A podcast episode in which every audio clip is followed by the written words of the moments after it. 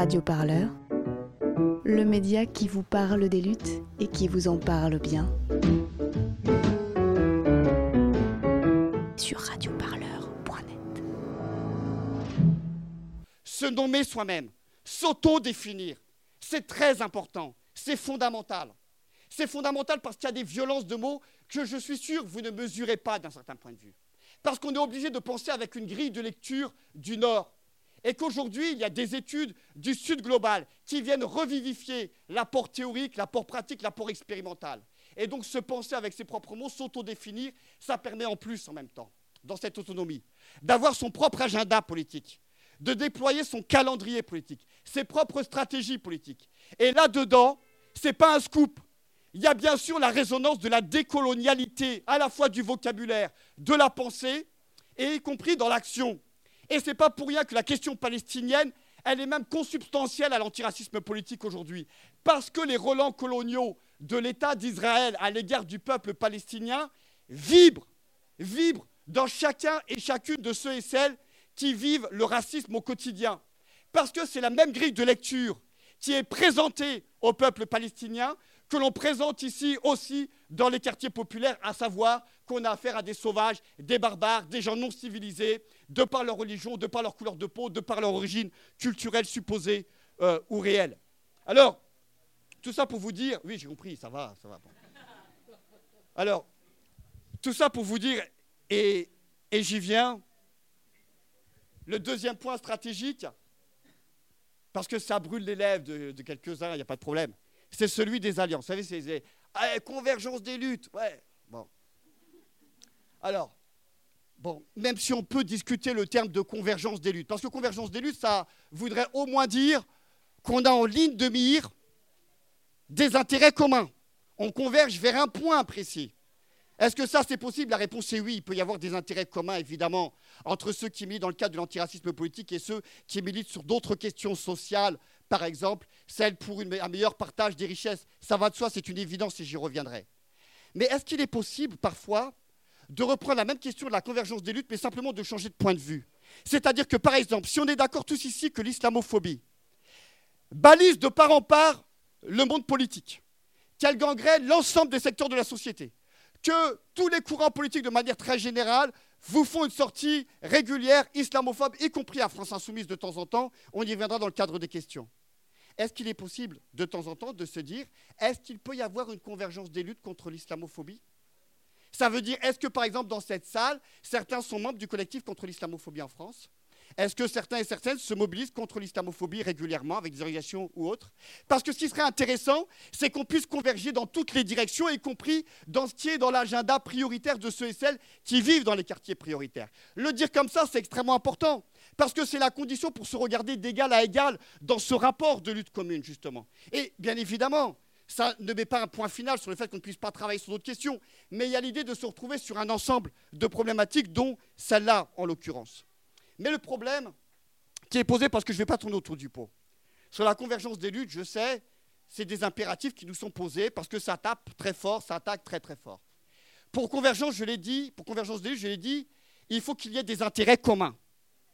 Mais il faut qu'il y ait des intérêts communs à un instant T donné. Il faut qu'on puisse avoir des intérêts communs au même moment pour pouvoir se battre ensemble, de fait, au même moment. Et le problème, c'est qu'il y a des discordances de temps.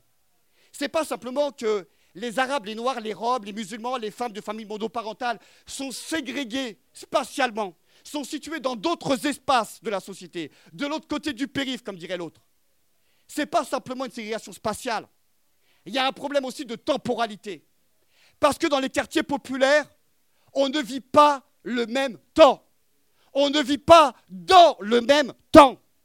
Dans les quartiers populaires, c'est la course en continu. Je le disais par rapport à l'accès aux services publics. C'est la course, quand je dis la course, bien sûr, c'est la course d'Adama, c'est la course de Zied, c'est la course de Bouna. On la connaît, cette course-là, vous la connaissez aussi. Mais il y a la course du quotidien pour l'accès aux services publics, pour le logement, pour l'emploi, pour la santé, pour réussir à l'école, parce qu'on investit l'école dans les quartiers populaires comme jamais. Et cette course-là, ça prend du temps. Et cette course-là, c'est aussi parfois pour aller voir quelqu'un dans un hôpital psychiatrique, un proche, et parfois une proche ou un proche dans une prison. Autrement dit, ça prend du temps. Et comme ça ne suffit pas parce qu'on est moins bien doté, parce qu'on est moins bien doté dans les quartiers populaires, pour ceux et celles qui s'interrogent sur ce que c'est que le racisme institutionnel, il suffit de lire le rapport Borloo. Mais tu peux pas, c'est trop violent. Lis au moins le sous-titre, je vous l'ai dit, le sous-titre. Le sous-titre, c'est, euh, le titre, je ne sais plus, c'est Ensemble pour je ne sais pas quoi, et le sous-titre, pour une réconciliation nationale. Même très fort. Ça en dit long sur où est l'ennemi intérieur. Mais très important, me semble-t-il, c'est que dans ce rapport-là, il est dit très clairement, mais dans tous les rapports depuis 40 ans, que les quartiers populaires sont sous-dotés par le droit commun.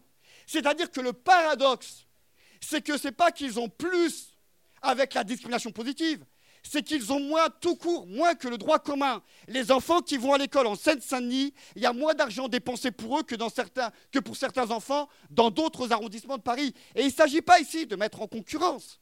Il s'agit simplement, de manière factuelle, de poser le fait que dans la santé, les crèches, les services à l'enfance, la scolarisation, le logement, etc., on est moins bien doté dans les quartiers populaires. Et c'est pour ça que ça court dans les quartiers populaires. En plus du chômage, de la précarité, où les chiffres sont beaucoup plus importants. Et puis aussi, on n'a pas le temps parce qu'on passe beaucoup de temps sur une autre question. On passe beaucoup de temps à se réparer. Parce qu'on n'arrête pas de se réparer. On n'arrête pas de se réparer parce que il y a une colonisation de nos corps et de nos esprits qui continue. Donc des repas végétariens pour des raisons écologiques, pour des raisons de, j'ai envie de dire, qu'on puisse manger ensemble dans une cantine, tout ça, ça fonctionne. Et ce sont des batailles qui viennent des quartiers populaires.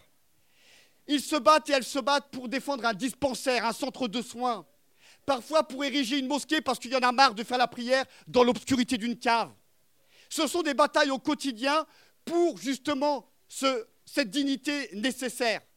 Et puis, enfin, et je sais que on entend surtout que les luttes, elles se passent surtout dans le cadre des questions sociales telles qu'on l'entend, c'est-à-dire la lutte des classes, le rapport au capital. Eh bien, même là-dessus, les quartiers populaires, les Arabes, les Noirs sont au rendez-vous. Regardez les mobilisations à Carrefour, c'est qui? Regardez les mobilisations dans les sociétés de nettoyage, c'est qui?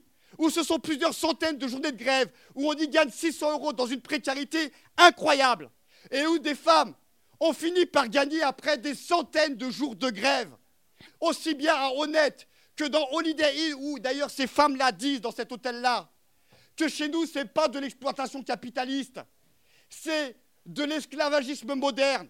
Ce qui nous invite à penser la chose suivante, que peut-être qu'il n'y a pas une exploitation, mais il y a des exploitations, et que la nature de l'exploitation capitaliste, elle peut changer dès lors qu'elle s'applique à des femmes, dès lors qu'elle s'applique à des sans-papiers, elle s'applique à des migrants, à des racisés d'en bas.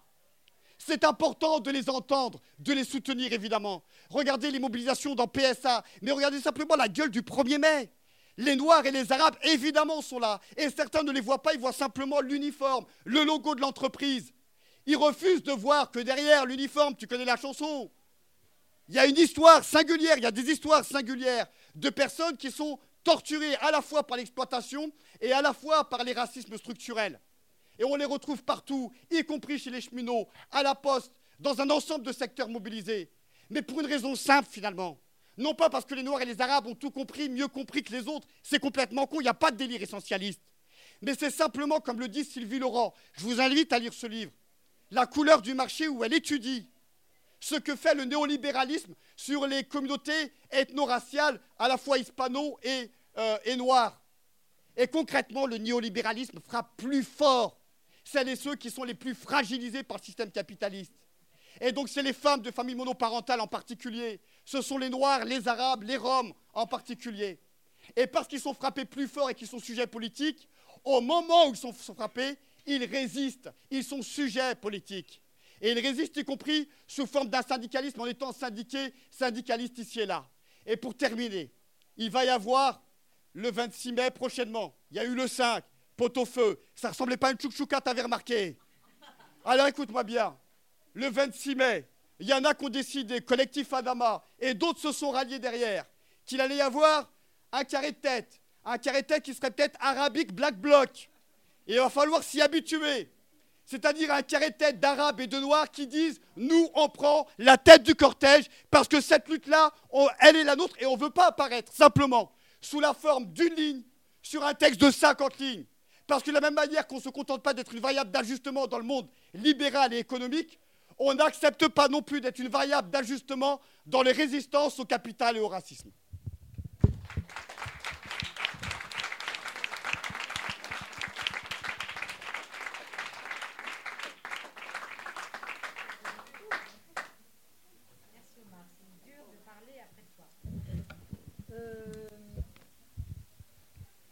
juste pour mettre en. Je crois que ce que, tu as très bien expliqué, c'est à quel point euh, il y a une temporalité spécifique dans les quartiers populaires qui est absolument incomprise structurellement par la gauche, qu'elle soit radicale ou pas. Euh, deuxièmement, à quel point il y a des, mobilisations spécifiques, par exemple la question de la dignité. Il y a une exploitation spécifique et que ça, c'est pareil. Dire qu'il n'y a pas les mêmes formes d'exploitation capitaliste, c'est fondamental. Donc quand je, crois que l'élément fondamental que tu as dit tout à l'heure, c'est que la question raciale sera le lieu de recomposition. Je voudrais prendre un exemple de ce point de vue-là et avoir ton point de vue.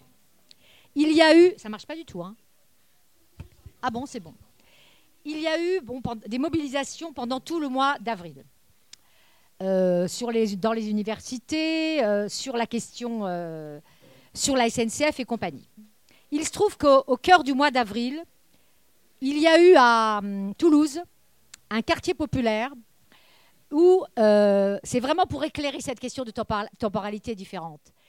À la suite d'un contrôle policier d'une femme portant le niqab, un contrôle policier très très violent, à la suite d'un meurtre euh, d'un jeune du quartier du Mirail qui, euh, qui était en prison, quatre nuits d'émeutes. Quatre nuits d'émeutes très très violentes, exactement comme les émeutes de 2005. En même temps, il y a eu, à ce moment-là, la répression policière dans les universités. Évidemment, toute la gauche radicale était contre cette répression policière dans les universités, et elle l'a dit. Que pensez-vous qu'il s'est passé sur cette question des émeutes à Toulouse, dans un quartier populaire où la répression policière, où l'omniprésence policière fait que les gens n'en peuvent plus? Donc ce sont les familles qui se sont mobilisées. Ce sont les mamans qui ont, dit à, leur fils, allez-y, brûlez, on n'en peut plus. Eh bien, qu'a dit la gauche radicale? Pas un traître mot. Ce phénomène n'a pas existé. Donc je voudrais savoir comment toi, euh, puisqu'on en est là, puisqu'on en est là au cœur d'une mobilisation sociale, une telle dénégation, comment tu l'analyses et est-ce que tu penses tout simplement que c'est rattrapable? Moi, je ne pense pas qu'on puisse euh, rattraper quoi que ce soit dans cette affaire. Qu'il y a des organisations politiques, il y a des organisations politiques qui assument pleinement le de faire des communiqués et d'autres qui assument pleinement de ne pas faire des communiqués. Et faire le silence radio dès lors qu'un jeune est tué dans une prison, parce que c'est un des éléments déclencheurs, plus le contrôle de cette femme qui portait un handicap. Moi, j'étais en lien direct le soir à Toulouse avec des gens de la cité du Mirail qui expliquaient ce qui se passait. Le fait de ne pas relayer ça, le fait de ne pas expliquer ne serait-ce rien factuellement ce qui a pu se passer, indépendamment de l'analyse qu'on peut y porter, ça a déjà un aveu de détachement à l'égard d'une certaine catégorie de la population. Et pour aller un peu plus loin, dans une provocation totale, la France insoumise, et je ne les mets pas tous dans le paquet parce qu'il n'y a pas de délire essentialiste, il y a des députés qui pensent différemment. Mais il va de soi que si ils ont pu asseoir en partie des fauteuils à l'Assemblée nationale, c'est parce que dans les quartiers populaires, des Arabes et des Noirs ont voté, et c'est vrai en Seine-Saint-Denis, mais c'est vrai aussi ailleurs, pour eux. Et le paradoxe, quand on les rencontre, on le leur rappelle, c'est qu'ils ont tendance à l'oublier. Il ne s'agit pas simplement de manière euh, clientéliste à se coller à ceux et celles qui, ont voté pour toi. Mais il va de soi qu'il y a des lignes politiques contre le libéralisme, ils ont voté pour eux contre le libéralisme, et parce qu'il y avait un peu moins de posture identitaire qu'ailleurs. Je dis un peu moins, parce qu'on n'oublie pas les kilomètres de côtes frontières que nous avons, paraît-il, en France.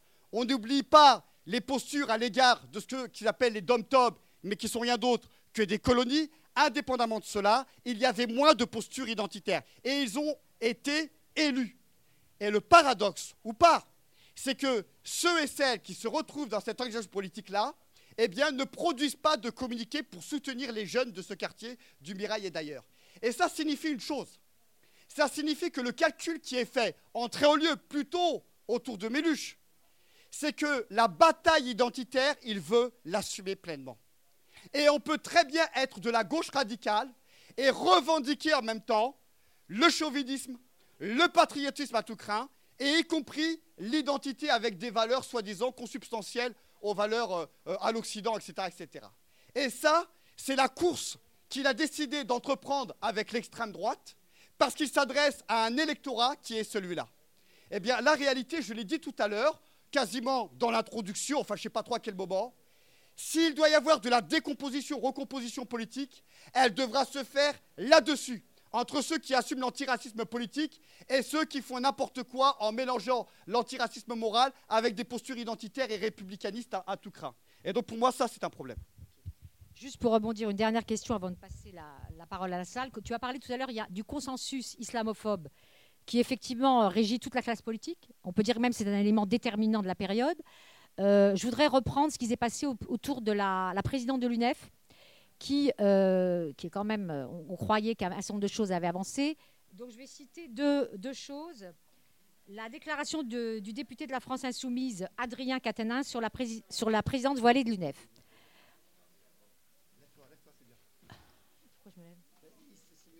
Ok. Donc, je trouve plus le truc maintenant. Ah, tu m'as perturbé. Euh, j'ai perdu nanana. Attends. Je le retrouve.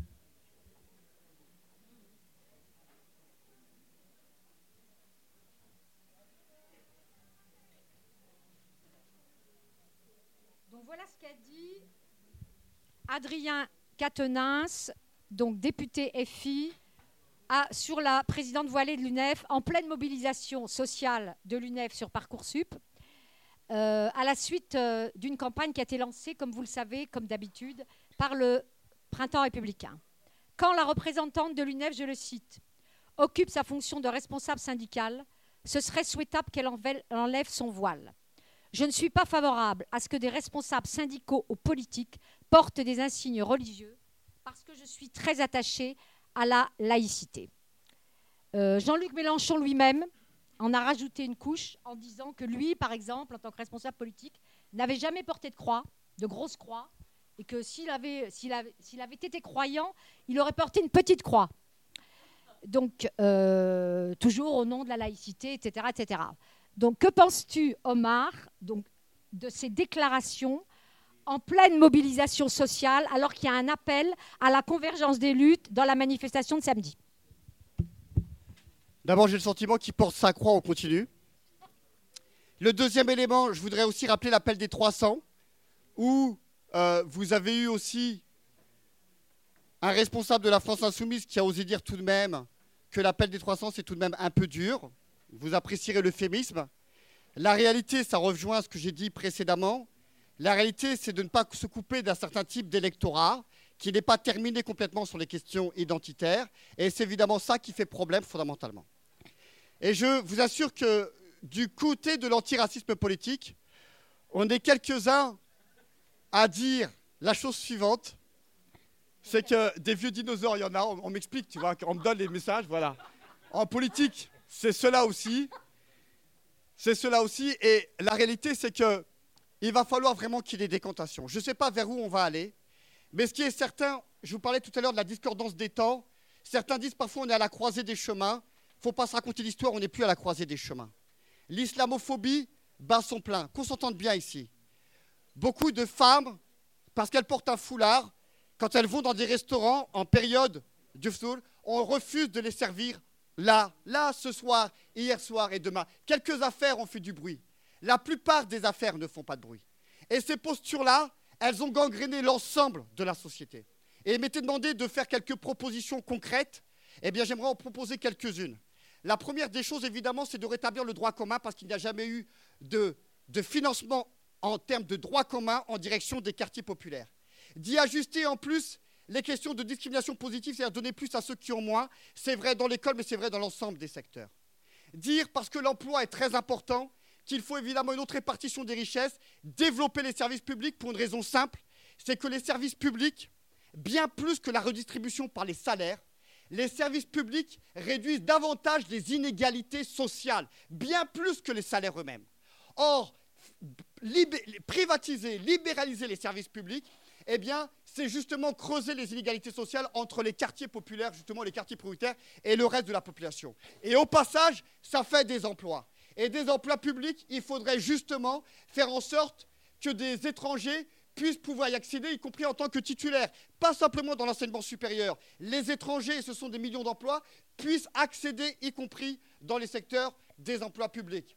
Et puisqu'on est dans l'emploi, Macron a fait une sortie affligeante sur la discrimination à l'embauche. Je dis oui quand même, c'est vrai, il y a du racisme. C'est pas, c'est vrai. Les, musulmans, enquête l'Institut Montaigne, les musulmans en France sont plus discriminés à l'emploi que ne le sont les Noirs aux États-Unis. Et les Noirs aux États-Unis, c'est une machine de guerre. Bon, ça c'est indéniable. Mais c'est vrai euh, sur l'ensemble des autres secteurs. Et ce que propose Macron, un truc très violent, c'est de réunir les 120 ou les 125 plus grosses entreprises, il y a le CAC 40 et puis il y a le SPB, je sais pas quoi, les 125 entreprises les plus balèzes, et de leur parler pour qu'ils embauchent dans les quartiers. Et il dit, n'est pas la peine de faire des lois, des sanctions, on va se parler, et il va y avoir des engagements. C'est-à-dire que non seulement il nous prend pour des cons avec la théorie du ruissellement, parce que les quartiers populaires, eux, sont asséchés depuis la nuit des temps. La théorie du ruissellement, globalement, c'est enrichissons les riches, il restera quelques gouttes pour les autres. On cherche les gouttes.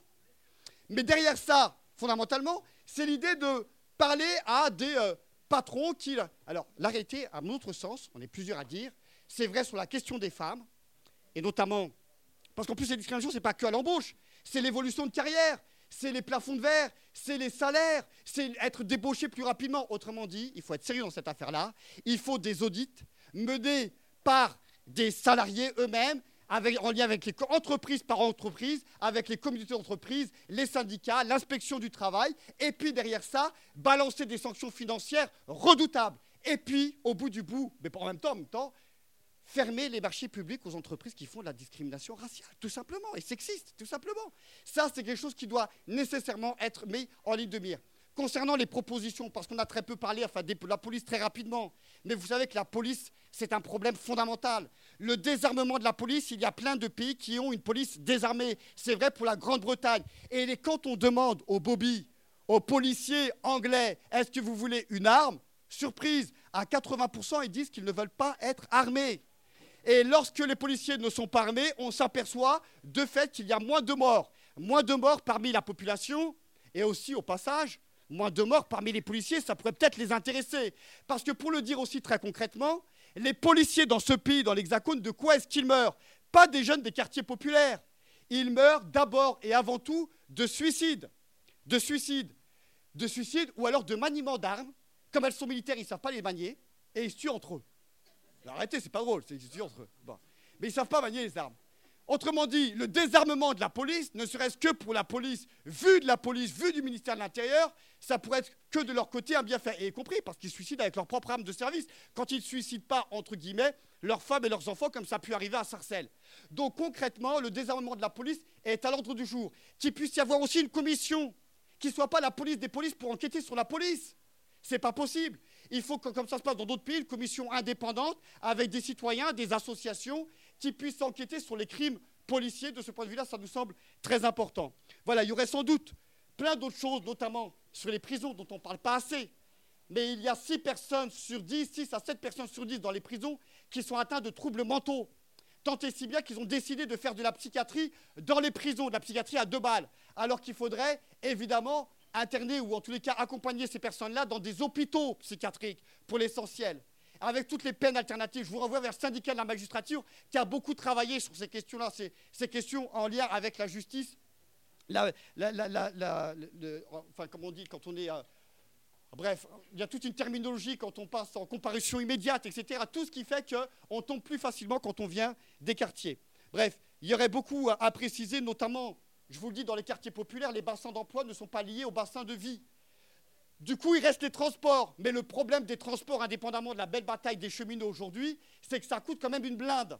Et donc, la gratuité des transports, pour des raisons sociales, écologiques, est liée à l'emploi pour celles et ceux qui vivent dans les quartiers un peu lointains, c'est une absolue nécessité aussi. Il y a un ensemble de mesures qu'on pourrait et qu'on devrait mettre en place en direction à l'endroit de celles et ceux qui vivent dans les quartiers populaires. Et encore une fois, je voudrais dire que ces luttes-là, elles ont existé, je finis là-dessus, elles ont existé dans l'histoire des luttes du mouvement ouvrier. Depuis l'étoile nord-africaine, en passant par les organisations indépendantistes qui se battaient à l'époque contre la fin du code de l'indigénat, mais qui se battaient aussi pour les meilleures conditions de travail, pour l'indépendance des bleds, c'est vrai, mais aussi avec le mouvement des travailleurs arabes, qui en 1973, je le rappelle parce que c'est un rendez-vous qu'on vous donne, en 1973, le mouvement des travailleurs arabes, parce qu'ils n'en peuvent plus des Arabes qui sont tués en septembre 73, en, courant 73 et les années qui précèdent, 71, 72, 73, parce que l'Ouest n'en peut plus de cette indépendance qu'ils ont perdue. Et il y a donc à la Ciotat, il y a une entreprise qui est fusillée, il y a quatre personnes qui meurent au, consulat d'Algérie, à Marseille, etc. Ils proposent une grève des Arabes, une grève sociale des Arabes. Ils ont même un tract qui s'appelle, qui ferait frémir tout le monde aujourd'hui. Là, tout le monde montrait au rideau. Le titre du tract, c'est Les Arabes arrêtent la France.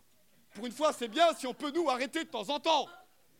Eh bien, ce qui est aujourd'hui discuté au sein de l'ATMF, du FIQP, dans des collectifs contre les violences policières, au sein du Bandouk du Nord, Bandouk du Sud, pardon, la dernière fois, Bandouk du Nord avec le Sud global qui était dedans la fois précédente, c'est de faire du 30 novembre et du 1er décembre une journée de mobilisation nationale et même internationale parce qu'il y avait des délégations internationales. Le 1er décembre parce que Rosa Parks a décidé en 1955 de ne pas occuper la place du fond au fond du bus et qu'elle ait gardé sa place et qu'elle a refusé de la laisser à un blanc. Ce 1er décembre-là doit faire date. C'est cette idée qu'on refuse l'assignation à résidence, c'est-à-dire à une résidence d'absence de dignité. Prendre sa place. Le 1er décembre, c'est un samedi. On manifestera tous et tout ensemble contre le racisme et en même temps contre le néolibéralisme. Parce que le 30 novembre, nous serons en grève. Le nous, ce seront d'abord les secteurs justement les plus racisés, mais j'espère, on l'espère fortement, en solidarité l'ensemble des travailleurs et des travailleuses avec les syndicats, les confédérations n'y croient guèrement, mais en tous les cas, tous ceux et toutes celles qui sont prêts à se mobiliser en disant le 30 novembre, on ne va pas au travail, on ne va pas à la fac, on n'envoie pas les enfants sur les bancs des écoles, on ne va pas sur les réseaux sociaux, on ferme les rideaux des magasins, le 30 novembre on disparaît, le 1er décembre on leur fait la tchouk-tchouka. Ça c'est très important comme, comme perspective de mobilisation. Et très honnêtement, à tous ceux et à toutes celles à qui on parle, faire le lien entre la lutte contre le racisme et la lutte contre le néolibéralisme sous cette forme-là, parce qu'on touche la question du travail, eh bien c'est fondamental et c'est important. Et encore une fois, c'est une perspective qui en a.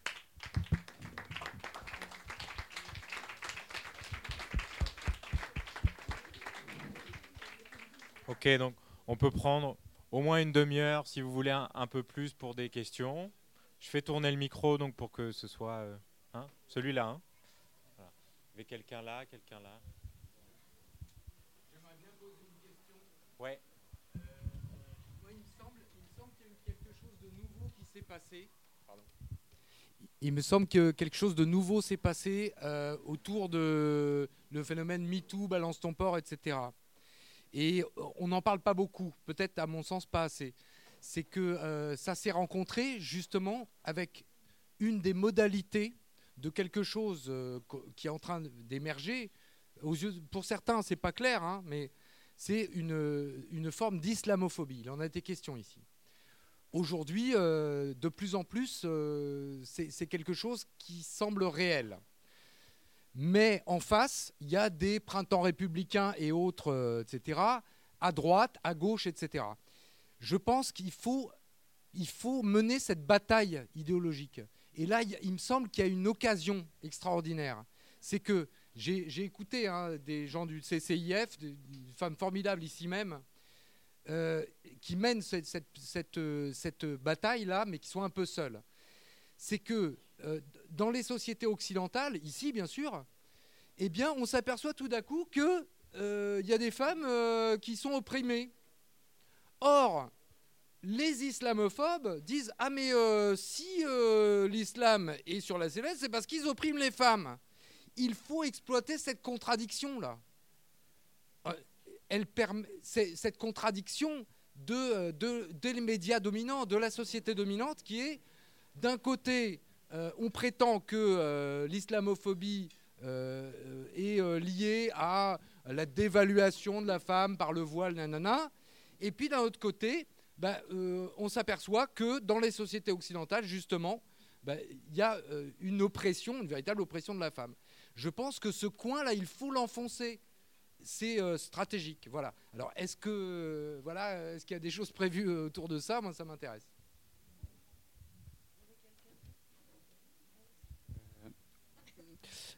Oui, bonsoir. moi, ma question est, enfin, d'abord, euh, c'est, enfin, merci pour euh, les dates entre guillemets parce que ça permet de peut-être réfléchir à des modes d'action. Mais euh, surtout, je voulais savoir, puisque moi, enfin, concrètement aujourd'hui, je crois pas trop que que l'État va s'activer, qu'il y aura quelque chose à attendre de la part de l'État, surtout avec ce gouvernement-là. Du coup, et d'autant plus que la plupart des partis politiques, comme vous dites, ne, ne, sont pas en fait dans une optique d'antiracisme. Donc du coup, et surtout qui sont pas ou peu présents dans les quartiers. Euh, je voulais savoir si vous avez des exemples de mots d'action qui existent aujourd'hui, par exemple, puisqu'il y a la, question de la temporalité, la question, enfin, toutes les questions que vous avez évoquées. Euh, donc, des, des, exemples de mots d'action euh, menés dans les quartiers populaires, justement, dans une optique de antiracisme.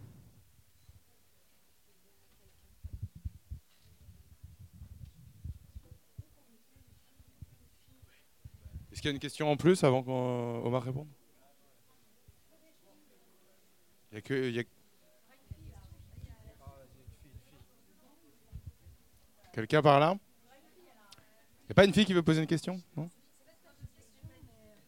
Ouais, c'est pas, pas vraiment une question, c'est une, une, pensée, une réflexion en, vous écoutant enfin, depuis le début. Euh, vous disiez on a besoin de la religion pour se réparer dans les quartiers. Et c'est vrai que euh, bah, je sais pas, moi je suis euh, catholique, j'ai fait ma communion, tout ça, puis j'ai envoyé chier la religion à un certain âge, et puis je me suis dirigée vers la philosophie parce que la philosophie ça m'intéresse et que c'était une, forme de quête spirituelle aussi pour donner du sens à ma vie, la philo. Et je vois que dans nos milieux gauchistes, euh, on est assez nombreux à être anti. Enfin, on n'aime pas bien les religieux, les bigots, les religions d'une façon générale, les croyants. Et c'est un truc qui pique. C'est un Enfin, je sais pas. Je sais pas si ce que je raconte, c'est. Euh, enfin, tout le. j'ai pas. J'ai pas d'analyse euh, scientifique sur laquelle m'appuyer, mais c'est un sentiment. Et, euh, et j'entends pour autant, et je, j'entends pour autant. Enfin, vous parliez de décalage temporel, de temps, de question de temps, et, effectivement, je vois là un, un truc qui, qui peut être bah ouais, il y a, un, petit, un petit décalage peut-être. Parce que moi, par exemple, euh, je ne porte pas de jugement sur la façon dont s'habillent les femmes. Néanmoins, je ne vais pas défendre le droit d'une femme musulmane à porter un signe religieux dans, ma société. Euh, pas, enfin, voilà, simplement parce que je défends pas euh, les religions, parce que c'est pas un sujet pour moi. C'est plus un sujet, c'est un sujet d'avant. Je, voilà, j'espère avoir heurté personne. Merci. une, une dernière. Ah bon. Bah, le, le, monsieur a laissé la parole euh, gentiment euh, tout à l'heure.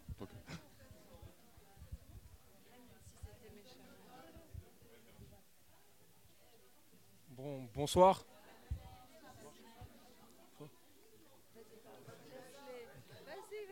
Ok, bonsoir.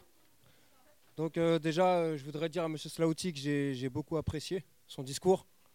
Et voilà, il est, il est courageux de, de parler de, de, race aujourd'hui, parce qu'on sait qu'il y a beaucoup de gens qui, euh, qui ont peur d'aborder ce sujet-là, qui sont dans l'euphémisme. Donc voilà, je tenais à saluer. Je fais le ramadan, mais je suis quand même là. même si je vais arriver un peu en retard pour le ce c'est pas grave. Ça valait le détour. Euh, moi, je voulais savoir euh, quel est votre point de vue concernant votre lutte et les partis politiques? Est-ce que vous pensez, quand on voit qu'un parti politique comme la France Insoumise se, permet de tenir de tels propos islamophobes vis-à-vis des gens qu'il prétend euh, défendre. Donc il y a un paradoxe. Est-ce que vous pensez qu'aujourd'hui, on a encore un parti politique auquel se raccrocher ou est-ce que vous pensez que euh, réalité on devrait euh, faire les choses par nous-mêmes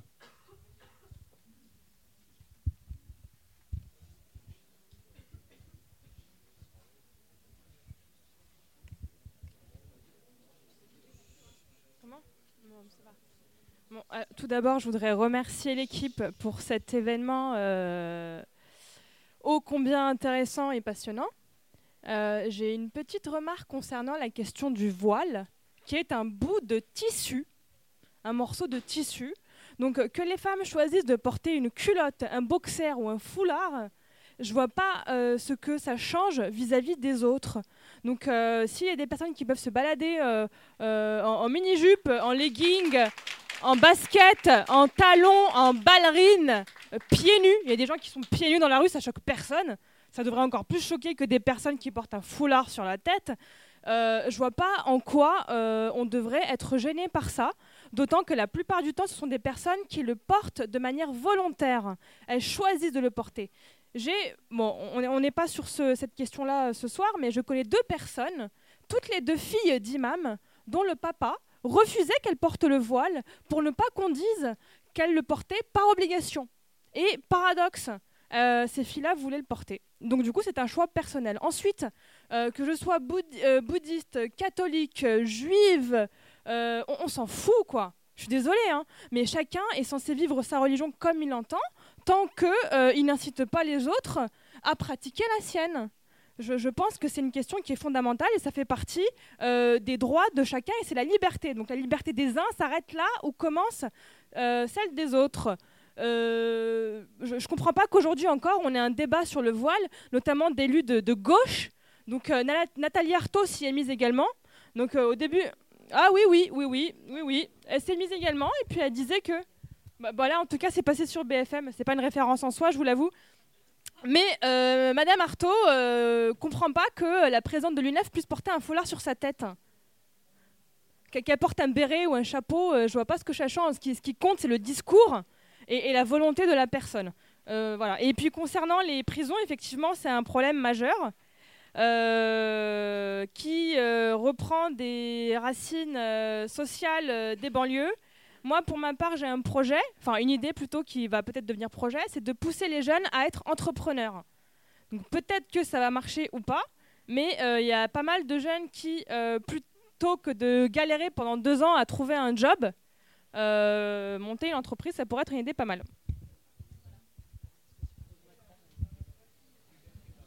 Oui. deux, deux choses là.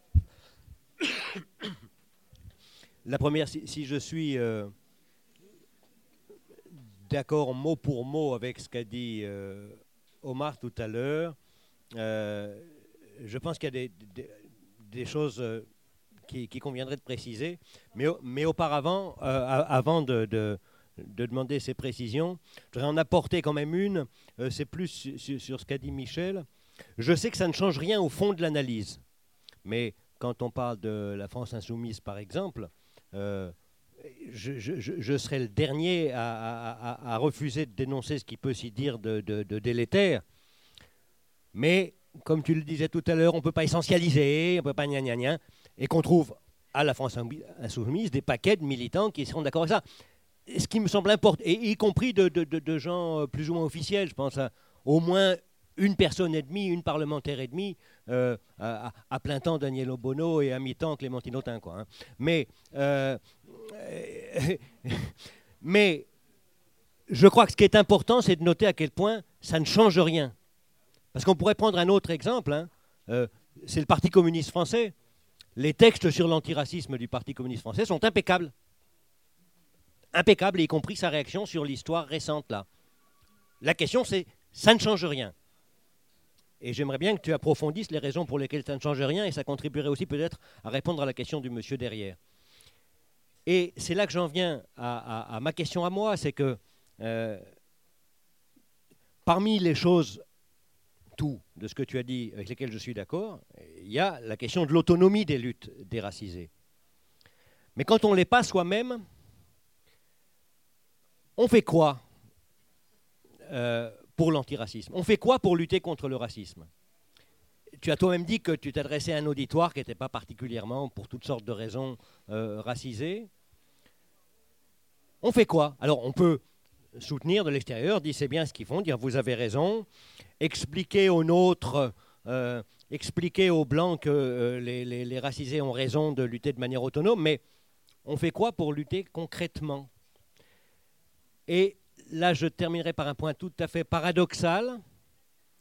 D'une certaine manière, dès lors qu'il n'empiète pas sur la nécessité de l'antiracisme politique, une petite part d'antiracisme moral, c'est pas si mal que ça.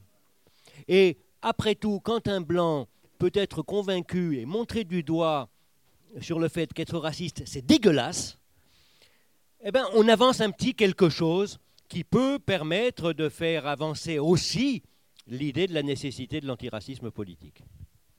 On a encore deux questions. La jeune femme, puis, puis Henri après. Oui, bonsoir. Euh, moi, je tenais juste à, à dire euh, deux, deux, petites choses. Moi, je suis militante euh, convaincue France Insoumise et euh, I approve this message. Donc euh, voilà, enfin, et j'en vois d'autres dans la salle. Donc après, c'est un mouvement qui est assez pluriel. Et euh, je pense qu'il ne faut pas s'arrêter non plus à une ou deux personnalités qui s'expriment euh, assez directement.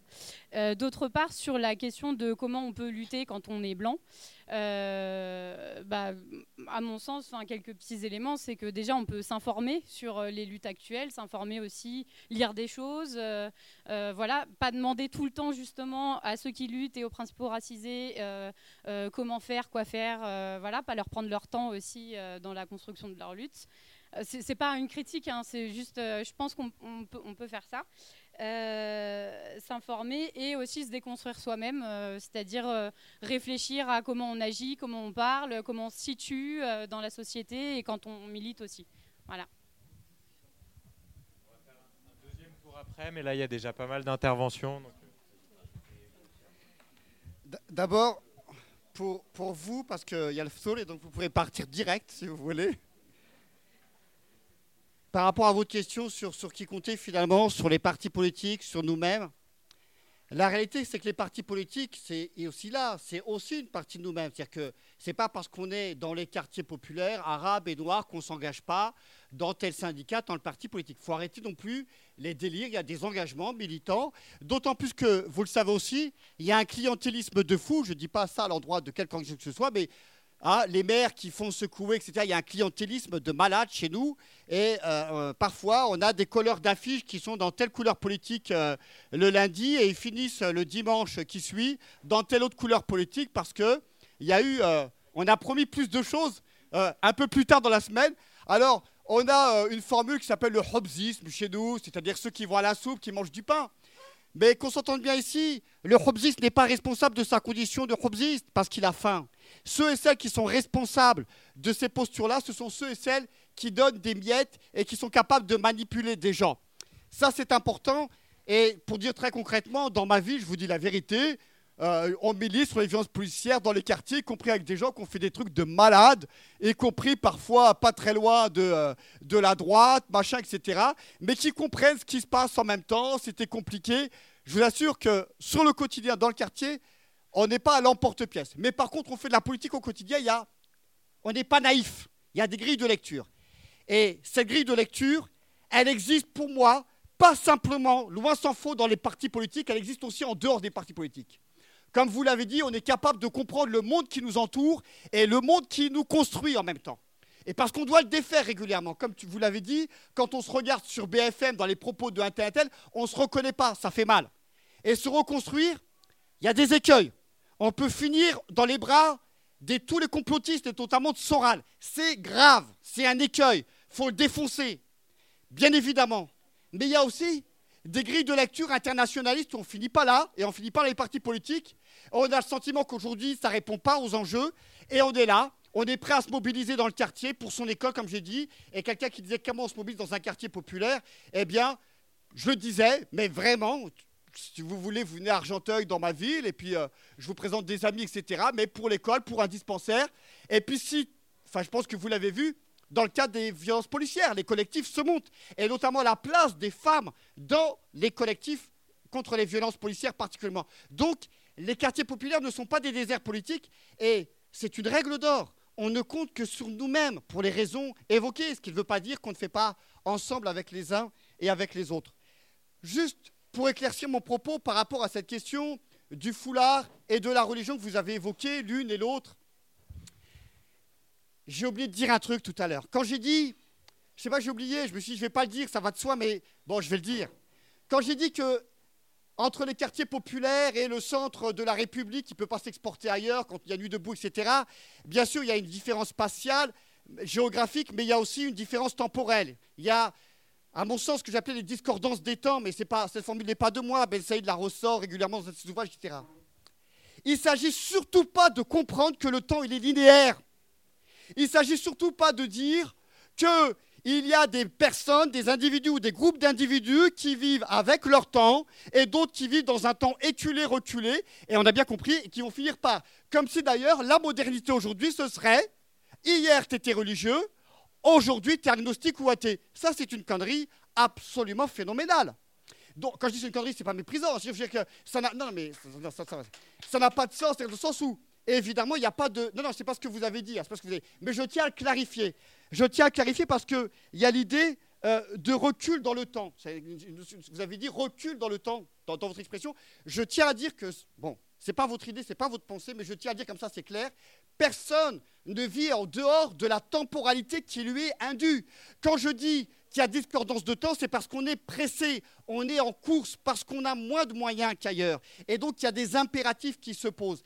Et puis, par ailleurs, les questions du féminisme, les questions du racisme, les questions de l'homophobie, de toutes les discriminations, de toutes les oppressions spécifiques, et même les questions de l'exploitation capitaliste, est-ce qu'on peut entendre une bonne fois pour toutes qu'elles ne s'opposent pas de manière homogène, qu'elles ne se cristallisent pas dans chaque singularité, dans chaque individu, de la même manière, selon que tu sois homme, femme, homo, noir, arabe, musulman, etc., pauvre, riche, etc., etc.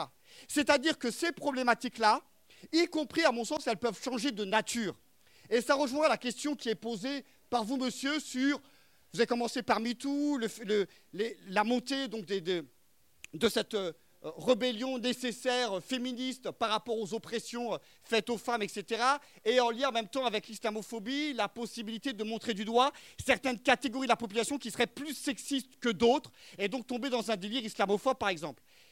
Évidemment, évidemment, c'est un écueil. Mais ce serait grave, dangereux et réducteur de penser le mouvement MeToo dans cette dynamique-là. Le mouvement MeToo, c'est un mouvement de, de qui se délient sur des questions qui, étaient, qui relevaient d'une omerta la plus absolue. Et à mon sens, il faudrait le conjuguer autrement. C'est que la parole qui est capable de se délier par rapport aux violences faites aux femmes, elle doit être capable de se délier par rapport à la violence faite aux jeunes dans les quartiers populaires par les policiers de la même manière. C'est ça l'enjeu c'est faire du copier-coller. L'idée, c'est de voir comment on peut articuler justement les luttes et les acquis des uns et des autres, des unes et des autres, les expériences politiques, théoriques, etc., pour qu'on puisse travailler ensemble, sans tomber en même temps dans une sorte d'intersectionnalité, je, précise mon mot, une intersectionnalité figée. Je ne crois pas que quand on est une femme noire qui travaille dans la société honnête, donc femme noire et exploitée, que cette femme-là, elle subit une triple oppression qui s'entrecroise comme ça, comme une intersection géométrique ou je ne sais pas quoi. Non. C'est dynamique. C'est-à-dire que sa condition de femme, je l'ai dit, accélère, accentue plutôt sa condition d'exploiter en tant que femme. Sa condition de noir accentue le sexisme qui est fait à son endroit et sa condition de femme ou d'exploité accentue sa condition de raciste qui est fait à son endroit. Autrement dit, tout ça c'est dynamique et ça donne une alchimie. Ce n'est pas simplement un croisement ou alors des cumuls comme ça, des additions de bordel. Non, tout ça, il y a une synergie, c'est dynamique et à mon sens, ça peut changer, y compris la nature des oppressions, la nature peut-être même de l'exploitation, mais je laisse ça en suspens parce que c'est à la fois théorique et puis qu'est-ce que ça engage concrètement, je ne sais pas trop en réalité. C'est une question qui reste ouverte. Alors, sur les actions, euh, sur, euh, j'entends euh, la, question qui est posée, j'espère que j'ai rien raté. Bon, ça ne change rien. La question de l'autonomie, toutes les questions que tu soulèves, Laurent. Bon. Concrètement, c'est pas vrai que ça ne change pas rien. Quand vous avez une militante qui lutte contre les réformes qui se mettent en place dans le supérieur, qu'elle prend des responsabilités politiques, et parce qu'elle porte un voile, qu'on la réduit à, son voile, c'est à la fois du racisme et du sexisme.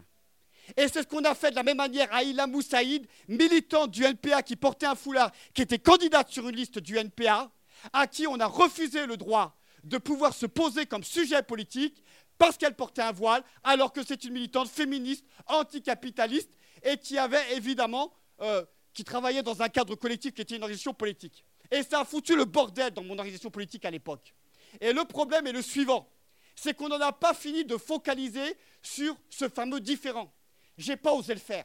Le processus de racialisation, j'ai pas osé expliciter la différence, la différenciation, le, réductionnisme à cette différence, puis après la péjoration, puis après l'essentialisation la naturalisation. Mais en vérité, il faut le faire. Parce que ça veut dire que ça fonctionne. Ça veut dire qu'encore à la télé, quand on voit une femme qui prend la parole, qui parle d'un sujet politique, dès lors qu'elle a un foulard, on ne voit plus la femme, on voit le bout de tissu. C'est le problème. Et qu'est-ce qu'on va dire des hommes arabes qui portent une barbe? Parce que des hommes noirs arabes qui portent une barbe, c'est peut-être ça, la modernité. Mais dès lors qu'il est arabe, oh, ça coince. Donc on a un problème fondamental, c'est que ces grilles de lecture racistes, évidemment, qui transpirent dans la société de part en part, elles distillent de partout. Et ce travail de déconstruction que, vous proposez en tant que militant, de, à aucun moment j'ai dit la France insoumise. Hein. J'ai dit un ou deux, voilà, comme ça, et en plus c'est elle qui pose des questions, elle fait la merde. Bon, voilà. Mais non, mais il est vrai que... Non, oui, mais il est vrai que Daniel Obono, Daniel Obono et des militants et la direction, c'est une chose, mais les militants, les militantes sont là pour faire bouger les lignes, pour foutre le bordel à l'intérieur et pour mettre dans l'agenda politique des questions qui ne sont pas bien posées ou qui ne sont pas obligatoirement posées. Et donc, c'est une évidence absolue que cette convergence, si elle a lieu, mais elle devra se faire sur de bonnes bases, de regard d'égal à égal, dans des postures totalement loin de euh, l'antiracisme moral. Et j'en reviens à ta question, Laurent, je commence par la fin, sur est-ce qu'en même temps, l'antiracisme moral, c'est pas mal? Pour dire les choses concrètement, sur la question des migrants et des migrantes, ce dont on s'aperçoit, c'est que dans les villages éculés, reculés, tout ce que tu veux, qui n'ont vraiment... Personne n'est allé leur demander leur avis sur quoi que ce soit, notamment les disparitions de services publics. Ils se mettent à aider solidairement les migrants et les migrantes. Et ça existe dans plein d'endroits où il y a eu des centres d'accueil pour les migrants et les migrantes. Le premier geste, les premiers gestes, ils sont de l'ordre qui relève d'un humanisme premier. On aide celui ou celle qui a froid, on aide celui ou celle qui a faim. Mais très rapidement, ceux et celles qui sont engagés, et je ne méprise pas évidemment du tout cela, ceux et celles qui sont engagés là-dedans comprennent bien qu'il y a des blocages politiques, il y a des problèmes structurels à leur situation. Et donc la conscientisation vers l'antiracisme politique se fait au fur et à mesure. Et je l'ai dit d'emblée, dans l'antiracisme politique, il y a de la morale, évidemment il y a de la morale. Le problème, c'est que dans l'antiracisme moral, il est interdit de penser politique. Et c'est ça qui fait problème. Et c'est en ce sens-là que c'est une continuité du racisme, à mon sens. Quant à ce qui est, quand on est blanc, qu'est-ce qu'on fait? J'ai envie de dire la chose suivante. C'est extraordinaire, et je ne méprise pas encore une fois. C'est extraordinaire quand quelqu'un dit j'ai mal, l'autre dit moi j'ai pas mal, mais qu'est-ce que je fais? Déjà ferme ta gueule, je dis ça, non, je le dis très gentiment. Ça vous est déjà arrivé, vous vous cognez, et il y a une personne en face qui fait aïe à ta place. Déjà, t'as mal, et elle fait aïe, tu ne supportes pas son aïe. Tu viens quoi finalement? Gommer, lisser ta douleur première et profonde. Alors laisse la douleur appartenir à celui et à celle qui l'appartient, et puis il va falloir accepter que dans l'autonomie dont je parle, l'autonomie dont il est question ici, il s'agit d'une stratégie, je ne reviens pas là-dessus, c'est propre à tous les mouvements d'émancipation, dans le cadre de l'homophobie, dans le cadre des, luttes féministes et dans le cadre du racisme et dans le cadre d'autres luttes, etc. Ce qui est très important là-dedans, je l'ai dit, c'était le premier point stratégique, euh, mais il y en avait un deuxième qui est la question des alliances. L'autonomie pour l'autonomie, il me semble que ce ne soit pas, à mon sens, ça ne marche pas parce que le racisme est une question sociale, sociétale qui embrasse l'ensemble des acteurs de la société. Autrement dit, pour le dire très clairement, si tu n'as pas compris le logiciel de l'antiracisme politique parce que tu es situé de par ton statut politique à une certaine position, eh bien, ne rassure-toi, ceux et celles qui sont situés dans un autre statut politique inférieur te donneront les coups de pied nécessaires pour que tu comprennes la réalité du rapport de force. Et ça marche comme ça dans les luttes antisexistes, dans les luttes contre l'homophobie et le reste. Il ne s'agit pas de dire, tiens, il va prendre conscience tout seul. Non, parce qu'il y a des avantages et des inconvénients. Et donc, il n'y a pas obligatoirement un partage d'intérêts, obligatoirement. Pour le dire très clairement, dans le rapport capital-travail, si aujourd'hui les femmes sont moins bien payées que les hommes, c'est parce que les hommes sont mieux payés que les femmes aussi. Même si l'idée, évidemment, est de s'attaquer au capital, mais il faut bien comprendre que la répartition de ce point de vue-là, sous forme d'avantages et d'inconvénients, se traduit sous cette forme-là. Si dans les quartiers populaires, les Noirs et Arabes sont plus contrôlés que les Blancs, c'est parce que les Blancs sont aussi moins contrôlés que les Noirs et Arabes. Ce qui ne veut pas dire qu'il ne faut pas remettre en cause le système policier dans son ensemble, mais il faut bien comprendre que nous ne vivons pas la même chose, et d'un certain point de vue, pour le dire de manière très générale, et je finirai là-dessus, si dans le Nord, et j'en fais partie, si nous vivons avec une relative aisance, c'est parce que le Sud est totalement exploité, continuellement exploité, et qui sont contraints aux migrations et aux morts programmées. Autrement dit, l'idée, c'est de remettre en cause les rapports Nord-Sud en ayant conscience des avantages que nous pouvons avoir, particulièrement justement dans ces pays-là.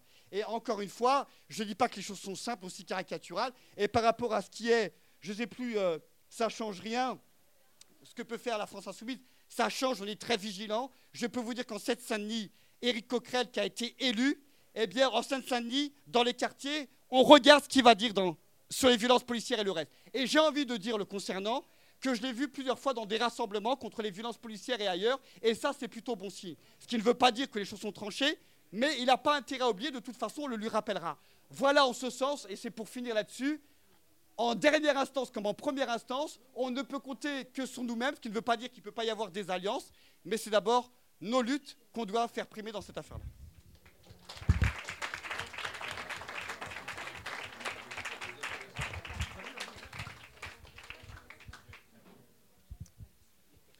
Euh, alors, moi, je voulais réagir à un truc qui avait dit tout à l'heure, justement, sur la question du voile et euh, la question de la religion. En fait, il y a un trait commun à la gauche blanche, c'est de considérer le fait d'être athée, euh, le fait d'avoir lâché la religion pour la philosophie, comme un trait de supériorité intellectuelle. Et ça, en fait, c'est une pensée de colon. C'est une pensée de Colomb qui euh, part du principe que nos temporalités sont les mêmes que les vôtres, que euh, vous, parce que peut-être il vous manque des intellectuels dans vos religions, nous dans les nôtres on n'en a pas. Euh, et ça en fait c'est une pensée qui nous empêche de converger, c'est-à-dire que tant que la gauche blanche aura cette pensée colonialiste et quelque part qui place une espèce de suprématie intellectuelle sur l'Occident par rapport à nous, en fait on ne pourra pas converger. Et donc là il est vraiment urgent de questionner ça et euh, de, décoloniser cette manière de penser, parce que sinon il n'y aura pas de lutte ensemble possible en fait.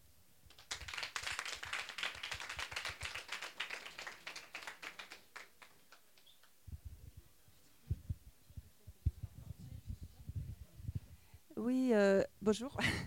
Euh, je voulais. On entend là? Ah Non. Je voulais donner un exemple. Ouais, mais c'est une drôle d'impression. Euh, de ce que nous, en tant que blancs, on pourrait faire, on peut faire. Euh, c'est l'exemple d'une euh, que quelqu'un, vous devez connaître, dans la France insoumise, on en a parlé, une inspectrice, non, contrôleuse du travail, enfin au ministère du Travail, Mornia Lapsi, qui a été, ben, qui, a, qui s'est aperçue qu'elle était discriminée à son travail. Voilà et donc euh, pas d'avancement de carrière, etc. Et qui a tout de suite mis euh, le doigt dessus en disant bon, elle était femme, elle était racisée et elle était euh, syndicaliste. Eh bien, ça fait bon, c'est un cas qui est passé, qui passe au défenseur des droits et qui est tout le temps, enfin, qui est encore en, en cours. il s'avère que dans sa section syndicale, il s'est trouvé des camarades syndicaux euh, qui était antiraciste, d'idéologie antiraciste, et qui ne la soutenait pas. Et c'est venu comme ça, c'est-à-dire qu'elle disait, moi je ne parle pas de discrimination raciste, mais raciale. Pourquoi? Parce que ces gens-là, ils ont une idéologie antiraciste, c'est-à-dire que ça peut être euh, des militants politiques, ils ne pensent pas qu'il y a des races, ils ne pensent pas qu'il y en a une qui est supérieure à l'autre, etc mais concrètement, ils sont incapables de voir ce qui se passe pour mon cas et ils ont été incapables de la défendre. Ça, je crois que c'est vraiment important parce que je ne sais pas si c'est moral ou non, mais je pense que nous, en tant que Blancs, on est vraiment concernés de quelle attitude on peut avoir par rapport à des, discriminations qu'on voit autour de nous. Et je ne sais pas s'il faut dire moral, euh, etc. De toute façon, très vite, ça devient politique. Voilà, je voulais donner cet exemple.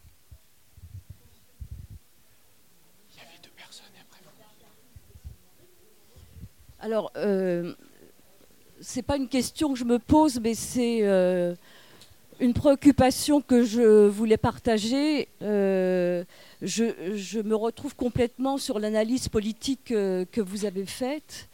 Euh, je, je, me retrouve complètement euh, sur la carence des organisations d'extrême gauche euh, dont j'ai fait partie, qui s'appelait pas le NPA mais la LCR, parce que je, suis beaucoup plus vieille. Euh, je suis d'accord aussi sur le fait que les luttes existent dans les quartiers. J'ai travaillé sur la politique de la ville pendant 40 ans. La question qui me préoccupe et qui est une vraie quête, c'est celle de l'organisation euh, d'un mouvement politique euh, qui puisse établir des rapports de force euh, pour défendre des revendications comme toute autre organisation politique le fait. Et puisque ça ne vient pas des organisations euh, que moi j'appelais d'extrême gauche, euh, euh, finalement, la question de l'organisation d'un mouvement politique, pour moi, se pose. Euh, elle se pose, mais je m'en tiens là. À titre personnel, en tant que blanche, je ne me pose pas la question de savoir ce que je fais. Euh, je suis dans, je tente quelque chose, disons, dans la coordination nationale Passe en nous, euh, que vous devez connaître avec Mohamed Meshmash. Euh, c'est moi, cette ambition-là que je cherche. Elle est vachement dure à construire, extrêmement dure à construire. Euh, parce que bah qu'il y a euh, des, un travail politique collectif qui doit se fabriquer et c'est pas très enfin bon c'est vachement dur ça fait cinq ans qu'on se qu'on qu qu se confronte à ça et du coup je me dis que euh, pour le temps que j'ai euh, d'engagement je me mets plutôt dans une posture de résistance à tout euh, à tout ce qui relève du racisme. Et juste un témoignage qui fait que la question pour moi ne se pose pas en tant que blanche. Quand il y a eu ces deux tribunes dégueulasses, la première de Michael Kraut dans le Figaro et les 300 du Parisien, j'ai été contacter mes anciens camarades pour faire une, une tribune dans Mediapart et on a été, en deux jours, on a réuni 220 signatures, et dont les premiers, volontairement, volontairement, étaient des noms juifs qui dénoncions l'islamophobie. Et euh, bon, voilà, c'était un acte de. Mais tout ça, ce ne sont que des actes de résistance, et peut-être parce que j'ai une histoire euh, militante comme vous tous, j'ai la nostalgie d'un mouvement politique euh, euh, et, qui émerge effectivement des quartiers. Voilà.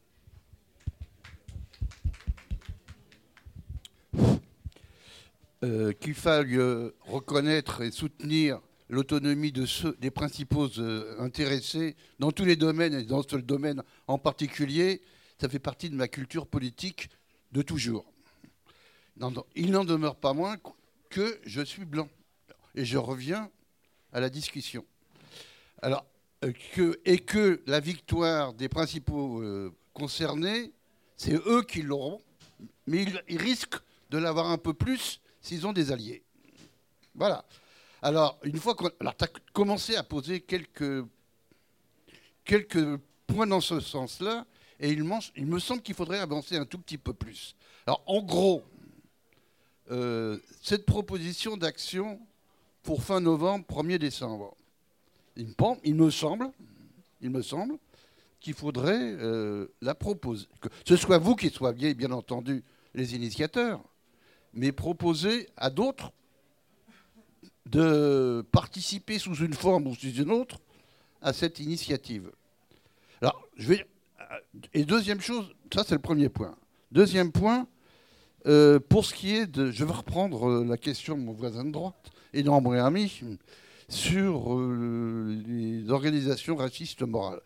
Il se trouve que, habitant dans le 11e arrondissement, qui fut autrefois un, quartier populaire et qu'il est de moins en moins, je suis militant de la Ligue des droits de l'homme du 11e arrondissement, qui trouve que il me semble que,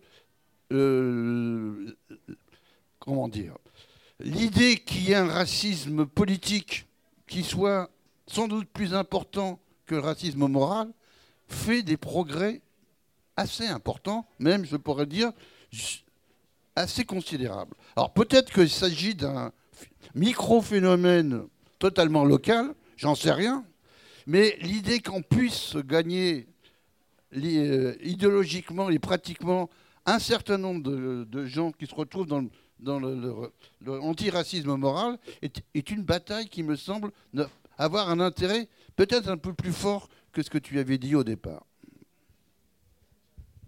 Il y avait deux, deux personnes euh, qui avaient encore demandé et après on, arrête. Ouais, trois, mais alors assez court euh, pour qu'on finisse vraiment pas trop tard. Ok, monsieur, madame, madame, et après voilà, on, arrête. Euh, bonsoir. D'abord, je me présente parce qu'il faut toujours savoir d'où on parle pour mieux appréhender les choses. Euh, je m'appelle Jamel, je suis, voilà, je suis arabe, euh, je suis à la France Insoumise. Je suis aussi masochiste parce que je suis au parti de gauche et que parfois il y a des positions qui sont un peu compliquées, mais euh, voilà, mais jusqu'au bout. Et, j'ai par ailleurs une expérience de candidat aux élections législatives au mois de juin dernier. Et juste deux, trois remarques. C'est moins des questions que des remarques. La première, c'est qu'aujourd'hui, les institutions qui semblent incarner l'antiracisme moral sont très mal en point. Et je pense que c'est sans doute le moment aussi euh, de jeter des ponts, de discuter, parce que je pense que la bataille culturelle euh, et surtout euh, les arguments, ils sont de notre côté aujourd'hui. Et je pense que on aurait tort de se faire plaisir à rester dans une sorte d'entre-soi comme ça, à savoir qui sera le, plus antiraciste ou je ne sais quoi. le deuxième point important, la deuxième remarque, c'est le rapport du politique et moi, ce qui m'interpelle davantage, c'est pas tant les interventions de Quatennens ou je ne sais quoi, c'est les interventions de Colomb. C'est lui le ministre de l'Intérieur. Mais oui, mais euh, je veux dire, non mais oui et non, parce que euh, finalement, moi, ce qui m'inquiète toujours quand on a ce genre de discussion, c'est qu'à la fin, on s'arrête sur des micro-différences entre nous, des positionnements, voilà, et qu'on oublie euh, l'essentiel. Je le dis vraiment tranquillement. Hein. Enfin, moi, j'en ai rien à foutre de Mélenchon, j'en ai rien à foutre de Quatennens. D'accord, et là aussi, c'est quelque chose qu'il faut entendre, c'est que euh, quand tu as connu à, l'âge de 15-16 ans ces cet antiracisme moral et que tu as vu ce que ça a donné dans les quartiers, moi j'ai grandi dans un quartier, j'y suis né, j'y vis toujours. D'accord Je vis toujours avec des gens qui aujourd'hui me disent Mais qu'est-ce que tu fais là? T'es prof, ta femme est prof, enfin, c'est, on, part de loin. Enfin, je veux dire, euh, là-dessus, il faut quand même pas se raconter de salade.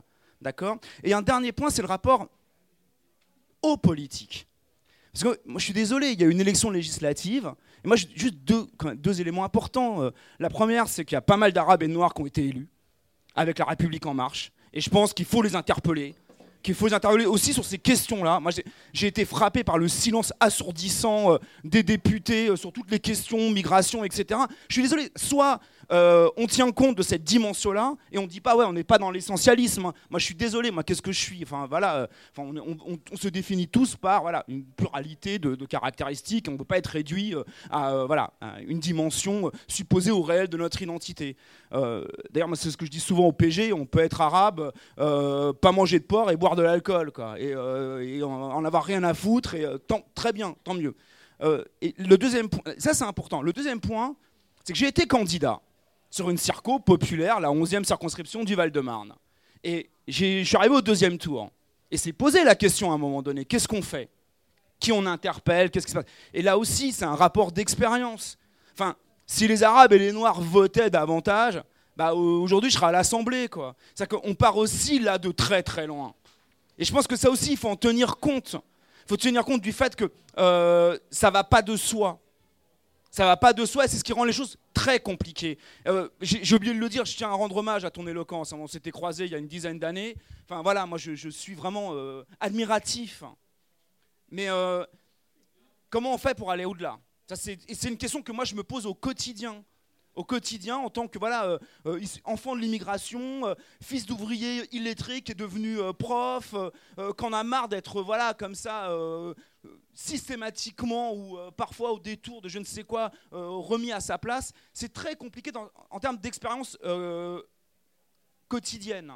Et je pense que ce que tu disais tout à l'heure, ces gens qui sont la tête sous l'eau, Moi, je les, voilà, tu, les, tu le vois au quotidien. C'est très compliqué. Et on a besoin de force, c'est pas seulement un truc de petit blanc, je, ne, sais, quoi, gauchiste. C'est, très compliqué. Et déjà, le fait d'être dans les quartiers, quoi. Enfin, d'être dans les quartiers et de, continuer à militer dans ces quartiers. Parce que quand on discute avec les, gens dans les quartiers et qu'on leur demande qu'est-ce qui se passe, ça va pas, euh, où est-ce que ça va pas, les questions policières, les questions de, violence, de racisme institutionnel qui, existent, hein, euh, elles apparaissent pas spontanément. Il faut les faire émerger. Euh, pas, les flics, c'est ce qu'il y a plus visible. Mais l'école, enfin, l'orientation euh, précoce des gamins issus de l'immigration, enfin, c'est des choses hallucinantes. La santé, enfin, des ch- vraiment, c'est les mères qui emmènent leurs gamins à l'école et qui sont euh, visées, euh, euh, voilà, c'est ça. Enfin, c'est vraiment des luttes aussi très concrètes parfois. Je remercie. Euh, Il y avait deux questions, puis on s'arrête là. Je vois Madame, puis derrière encore. Hop. Ok. D'accord. Euh, moi, j'ai, euh, je suis arrivée, j'ai vu Omar et euh, j'ai dit zut, euh, c'est le ramadan, peut-être qu'il y aura moins de, quartiers populaires, même si euh, dans les quartiers populaires, il y a aussi des gens qui font pas ramadan, mais il y a d'autres qui en font. Et je me suis dit zut, ça va être une discussion de blanc. Sincèrement, je l'ai senti comme ça. Et euh, je regrette pas d'être restée parce que je me suis tâtée. Et je suis très contente parce que j'en ai marre qu'en France, on parle au nom des autres.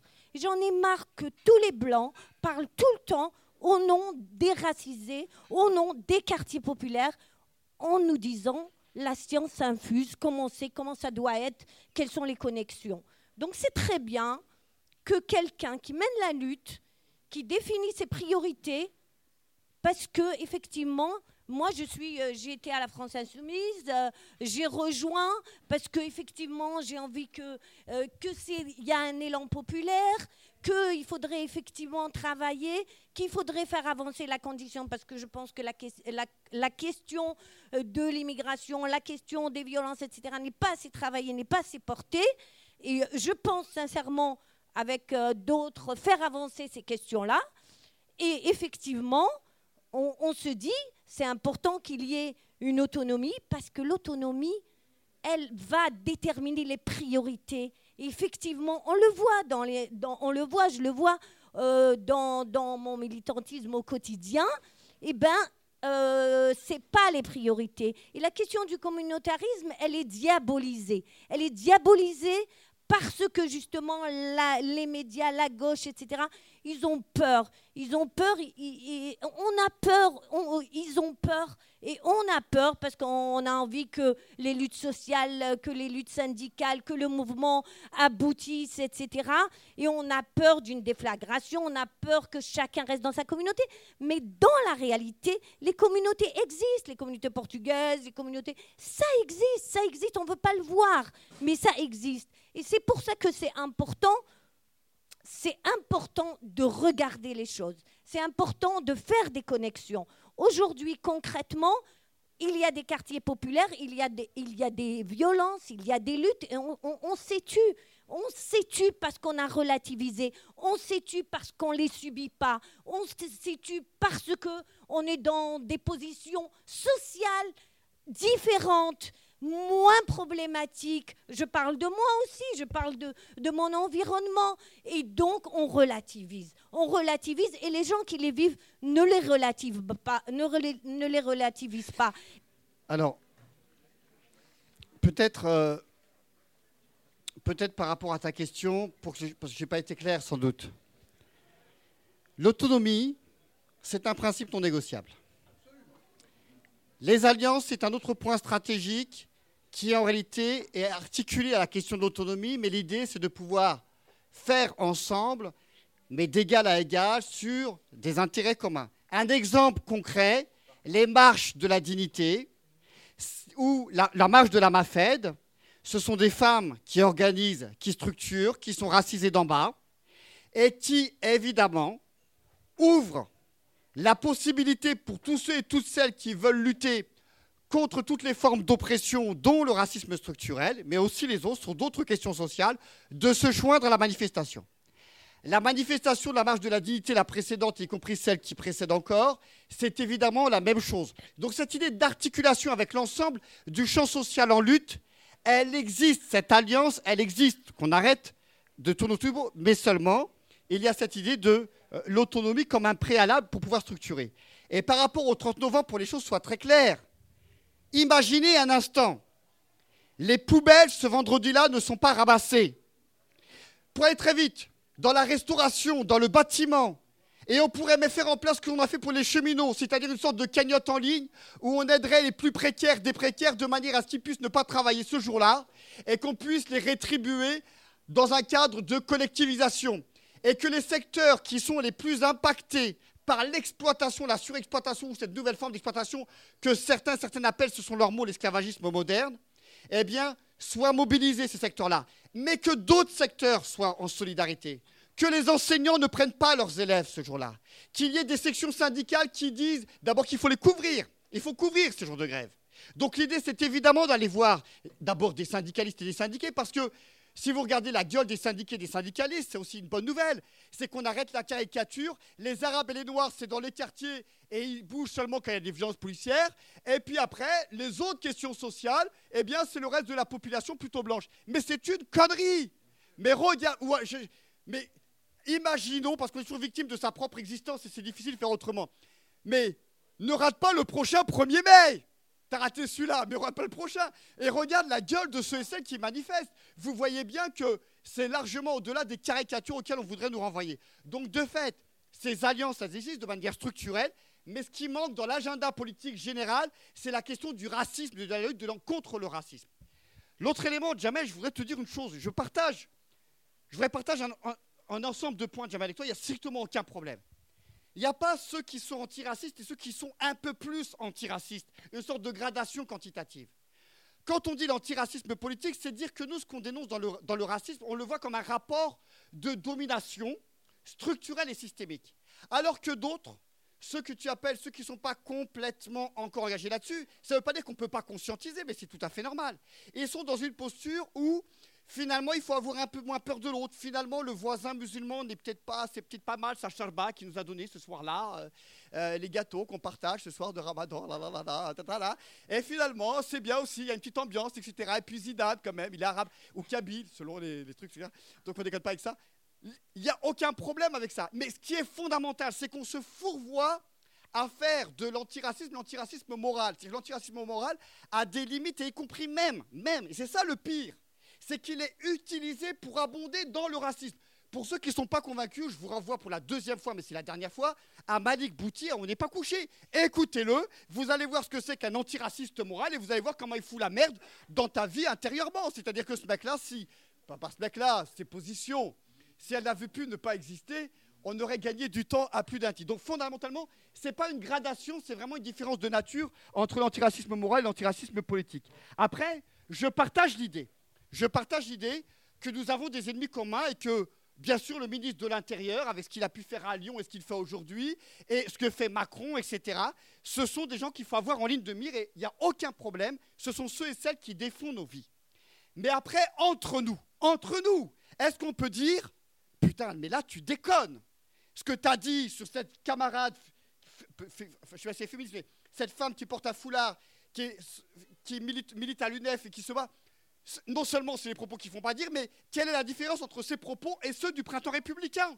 C'est-à-dire nos alliés, nos, adversaires, c'est-à-dire ceux, ceux, contre lesquels on lutte quotidiennement. Et c'est là où ça devient grave. Dès lors qu'on a des discours identitaires, nationalistes et chauvins, on est quelques-uns à dire que merde, il faudra en finir avec euh, cet outrage à la Marseillaise et, euh, et, au drapeau, etc., depuis le match France-Algérie qui est arrivé il y a un certain temps. Mais d'un côté, on a, alors on a le droit de tout faire, on a le droit de tout dire, c'est la liberté d'expression. Mais quand il y a la Marseillaise, tu peux pas siffler. Tu peux pas faire, peux pas faire ça à Macron. Que le, le retraité poursuivi en justice parce qu'il a fait un doigt d'honneur à Macron aujourd'hui. Bon, donc on sait bien où sont nos adversaires, mais attention à nos alliés qui fréquentent ou qui fricotent avec des positions de l'adversaire. Je partage complètement cette idée, et moi j'en suis même convaincu si une des questions ici, c'était est-ce est qu'il peut y avoir des transformations sociales à partir des luttes des quartiers? Je dirais même autrement. Il n'y aura aucune transformation sociale de fond sans les quartiers populaires, c'est-à-dire les Arabes, les Noirs, les Roms, les musulmans qui vivent dans les quartiers populaires.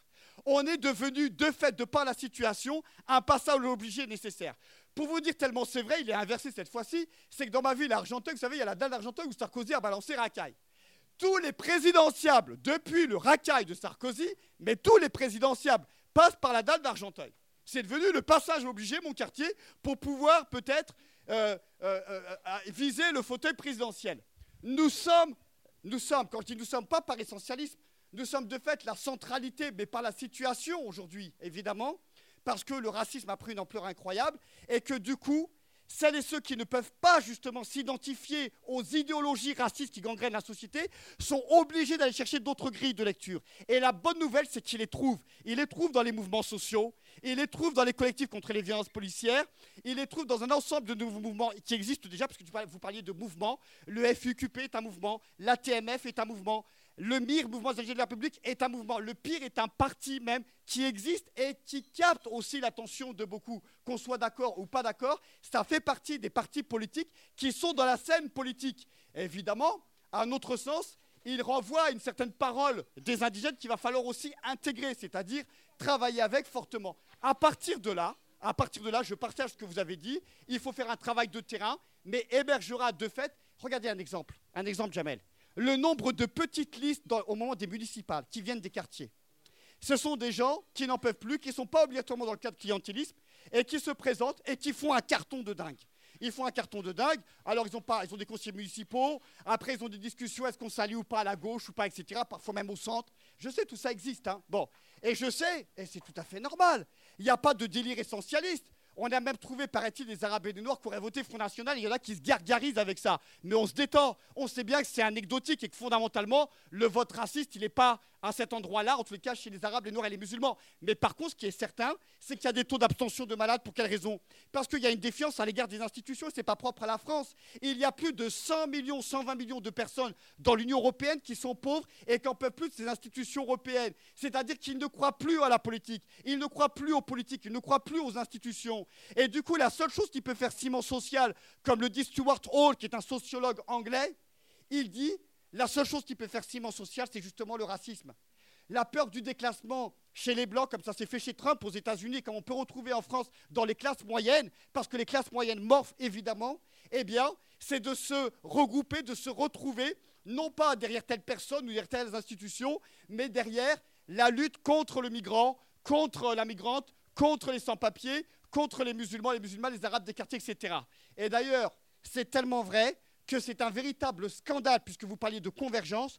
Il y en a une qu'il faut inscrire à l'ordre du jour, parce que beaucoup d'organisations n'ont pas encore signé l'appel du 2 juin contre justement la loi immigration et asile qui va passer. Et ça, ça mériterait que dans nos organisations politiques, si tant est qu'on en soit dans une, mais peu importe, qu'on fasse bouger les lignes, parce que les signataires qui signent le 26 doivent absolument, a fortiori, signer pour le 2 juin, parce que celles et ceux qu'on vise ici, ce sont évidemment les migrants et les migrantes. Voilà, par exemple, des convergences que nous, on aimerait voir. Mais encore une fois, le mécanisme, le déclic, il n'est pas automatique. Pour une raison simple, eh c'est qu'il n'y a pas beaucoup de migrants et de migrantes dans un ensemble d'organisations politiques, pour dire les choses très clairement. Eh bien, soit on prend les choses à bras le corps, soit on décide de ne pas les assumer, mais évidemment, ça a des dégâts. En réalité, les luttes, elles continuent, elles ont toujours été. Voilà, et puis il faut finir là-dessus. Donc, euh, à bientôt.